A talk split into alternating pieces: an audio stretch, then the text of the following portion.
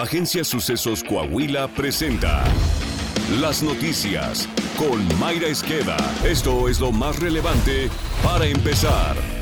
Diputados federales del PRI calificaron de incongruente al gobierno de Morena, ya que por un lado vendió el avión presidencial y por el otro gastará al menos 6 mil millones de dólares al tener su propia aerolínea. La diputada Cintia López Castro y el diputado Ildefonso Guajardo coincidieron que esos recursos deberían destinarse a resolver el grave problema de desabasto de medicamentos en el sector salud o en obras de infraestructura. López Castro aseveró que mientras el gobierno de la 4T vendía un ostentoso avión, compraba una aerolínea completa donde gastarán más de 6 mil millones de dólares en 70 aviones de 120 pasajeros. Apuntó que el costo de un solo avión 737 es de 80 millones de dólares, cuando ese dinero podría ir a hospitales, salud, educación, entre otras cosas.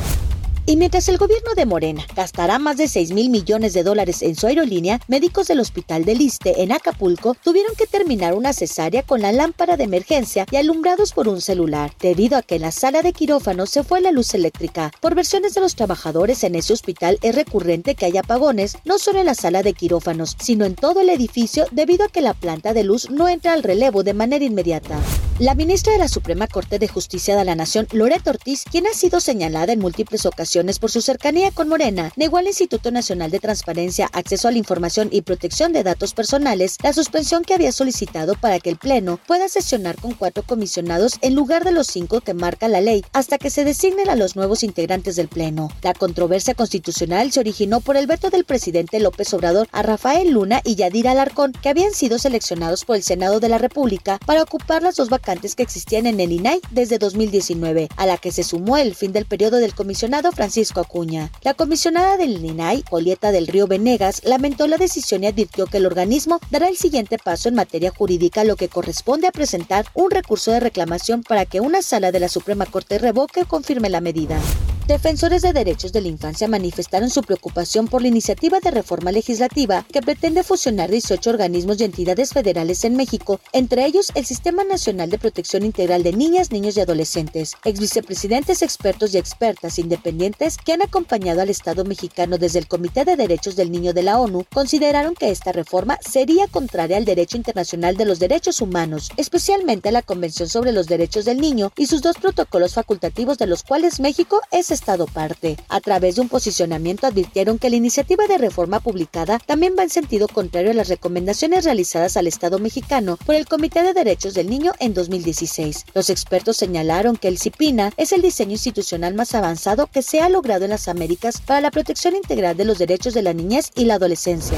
La Cámara de Diputados aprobó en lo general la expedición del Código Nacional de Procedimientos Civiles y Familiares, el cual busca homologar los procesos de la llamada justicia cotidiana. La reforma privilegia la resolución de conflictos sobre los formalismos procesales, establece que los principios rectores de los procedimientos civiles y familiares serán la oralidad, el interés superior de la niñez y la perspectiva de género y plantea la obligación de los juzgadores de hacer uso de la justicia alternativa en la solución de controversias. El diputado Felipe Fernando Macías, presidente de la Comisión de Justicia, indicó que nuevo código es la legislación más importante en materia jurídica desde la reforma penal de 2008. Indicó que el país se llevan a cabo cerca de 1.500.000 juicios, de los cuales el 64% son de la materia civil y familiar. El nuevo instrumento señala que la autoridad debe ajustar a los procedimientos cuando se trata de personas de grupos vulnerables. Indica que el Poder Judicial Federal y de los estados habilitarán sistemas de justicia digital con diseños y formatos accesibles, así como una oficialía de partes común a través de la cual se presentarán escritos de demanda o promociones posteriores de manera electrónica o escrita y abre la posibilidad de celebrar audiencias virtuales. También plantea que en los juicios que versen sobre alimentos, derechos de niñas, niños y adolescentes, controversias familiares y por violencia familiar, todos los días y horas serán hábiles. También prohíbe a las autoridades jurisdiccionales aplazar, dilatar o negar resoluciones, salvo en casos previstos por la ley, y regula las acciones colectivas, además que reduce de 30 a 15 el número de personas que pueden interponerlas. El nuevo instrumento norma también el procedimiento especial de declaración de ausencia por desaparición de personas que agiliza los procesos de adopción.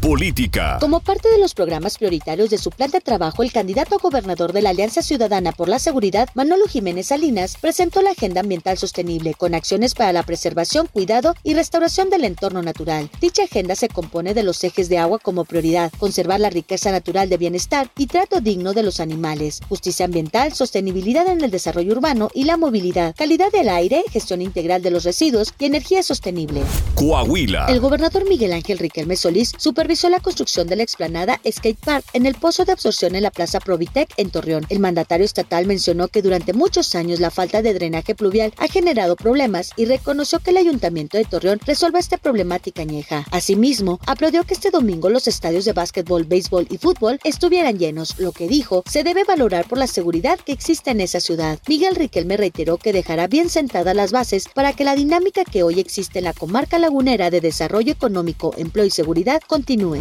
Saltillo. Este lunes, el Cabildo de Saltillo dio a conocer los ganadores del galardón Froilán Miernarro. En el mérito periodístico postmortem, el Cabildo aprobó galardonar a don Francisco de Jesús de la Peña Dávila, fundador del Heraldo de Saltillo y quien fuera corresponsal de Excelsior, El Siglo de Torreón y La Voz del Norte de Piedras Negras. Don Francisco es reconocido como uno de los periodistas más importantes de las últimas décadas en el norte del país. Sucesos Coahuila felicita a Francisco de la Peña, a Eduardo de la Peña y a Alicia de la Peña, quienes continúan con el legado de don Francisco de la Peña Dávila. El Cabildo de Saltillo también aprobó galardonar en la categoría en vida a Jesús Alfonso Jiménez Álvarez y a Jessica Guadalupe Rosales Saucedo. Jesús Alfonso Jiménez Álvarez es periodista y conductor de Tele Saltillo, empresa perteneciente a Grupo Zócalo dirigido por el contador Francisco Juaristi. Jessica Guadalupe Rosales Saucedo también es una periodista con una extensa trayectoria en prensa escrita, radio y medios digitales. Actualmente dirige su agencia y es conductora en Grupo Región dirigido por el licenciado David Aguillón Rosales. Deportes. La nota deportiva con Alondra Pérez. El coreback Aaron Rodgers dejará su gran trayectoria en Green Bay y se mudará a la Gran Manzana con los Jets de Nueva York. El veterano, cuatro veces jugador más valioso de la NFL, llevó a los Packers a los playoffs 11 veces en 15 temporadas. Los Jets ganaron por última vez una corona de división en 2002, lograron su único título de Super Bowl en 1969 cuando derrotaron a los entonces Baltimore Colts 16-7. Está usted bien informado. Sucesos Coahuila.